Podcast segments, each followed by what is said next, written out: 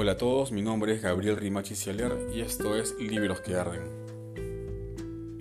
Hace muchísimos años, en una de estas tiendas del centro de Lima donde venden libros de segunda mano, encontré una revista llamada Minotauro, Fantasía y Ciencia Ficción, el volumen número 1. Esta revista fue publicada el año 1964 y eh, me dejó claro dos cosas. Primero, que estaba ante un libro cuyos autores seleccionados eran de primerísimo orden, fue la gran sorpresa en mi vida. Y lo otro, que Argentina nos ha llevado siempre, y esto lo confirmó este libro, una ventaja inmensa en cuanto a producción editorial, promoción de autores y apuestas temáticas de nuevos, de nuevos libros. Solamente para que tengan una idea de, de, lo que estamos hablando, este primer libro, esta primera edición de Minotauro, esta revista de fantasía y ciencia ficción, tiene nombres, por ejemplo, como los de Damon Knight, eh, Ray Bradbury, Anthony Boucher, Fritz Leiber, Arthur C. Clarke, Kit Reed, eh, Paul Anderson, Alfred Bester o G.J. Ballard. Solamente para que se den cuenta del, de la Champions, del equipo Champions que tenía esta revista. Yo la leí con todo el prejuicio que entonces tenía sobre la ciencia ficción, no tanto de la fantasía, pero sí de la ciencia ficción, lo reconozco, y me quedé sumamente sorprendido. Sumamente sorprendido porque eh, entendí cuánto tiempo había desperdiciado yo negándome a la inmensa posibilidad que tiene la buena ciencia ficción, porque también hay mala, como en todos lados.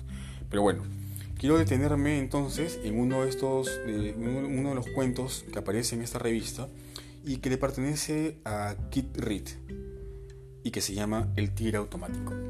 El tigre automático es realmente uno de esos cuentos que uno empieza a leer como así, quien, no quiere empezar a descubrir, ¿ya? Y de pronto te va atrapando y ya no te suelta. La historia no es tan eh, complicada. Es la, historia de Edward Benedict, que es, un trabajador, un joven trabajador como cualquiera de nosotros, que un día recuerda que su sobrino va a cumplir años. Entonces él va a hacer un obsequio al sobrino, pero no va a hacer el obsequio porque él quiera al sobrino, sino porque ese gesto va a hacer que el papá del sobrino, el tío de Edward, reparen en el cariño supuesto que hay en la familia y lo incluya dentro de la cuantiosa herencia que al momento de morir tiene que entregar. Entonces digamos que es más el, amor al chicharrón que al chancho. ¿Ok? Edward entonces va a una tienda de juguetes y va con la idea de comprar un juguete pues bonito, medianamente caro, pero lo que él encuentra es un robot de tigre. Para estas épocas, todos los chicos suelen tener robots eh, como parte de sus juegos, mascotas, qué sé yo. Pero lo que Edward encuentra es algo que va más allá. Es un tigre de Bengala que tiene un letrero que dice paséalo con orgullo y poséalo con orgullo. Una orden que la caja le da a Edward Benedict. Y además le, indica que la piel del tigre de Bengala es real. Edward adquiere el, juguete este, que además le cuesta el íntegro de su sueldo, el íntegro, se lo lleva a su casa en las instrucciones ve que el, robot viene con un micrófono al cual uno le da órdenes eh, al tigre a través del micrófono y el tigre obedece. Y el tigre se despliega una vez que él abre la caja, le pone las, las baterías y lo enciende.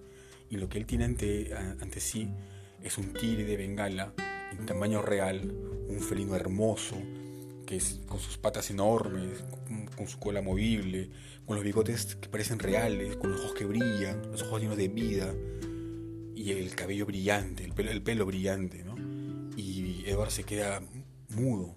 Y Edward siempre había sido un tipo eh, medio tímido, mm, uno de esos que pasan desapercibidos por la vida, de los que la gente se burlaba en, el, en el trabajo, de los que hacían mofa, nunca había tenido suerte con las chicas.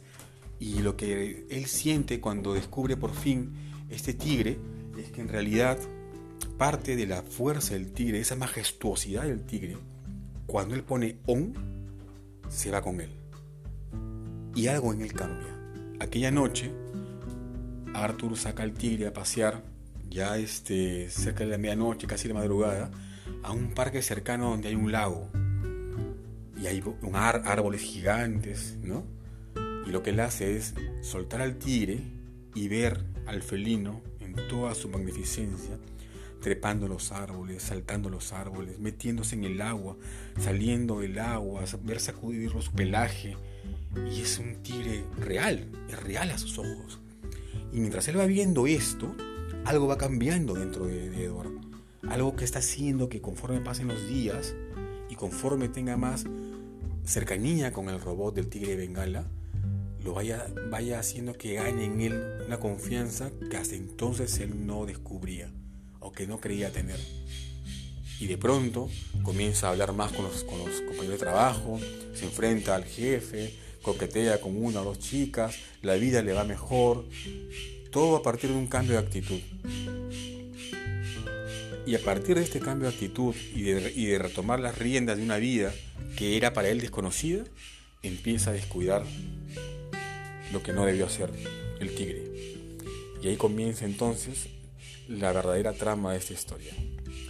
Kitty Reed tenía 31 años cuando escribió este cuento, El tigre automático, y era una eh, norteamericana, madre de dos hijos, es reportera del Newsweek y que había publicado su primer relato La espera en el 58 en una revista de fantasía y ciencia ficción que se llamaba eh, eh, The Magazine of Fantasy, Fantasy and Science Fiction. El tema del tigre es común en la literatura anglosajona. El tigre que arde luminosamente en las florestas de la noche, del visionario William Blake, el llamado Shere Khan del cantor del imperio Rudyard Kipling, el tigre de Yucatán de Hilary Belloc, el destino de la bestia automática de Kit Reed, de este cuento que les recomiendo, es también el destino de su dueño, que se consume rápidamente en las florestas de su propia noche.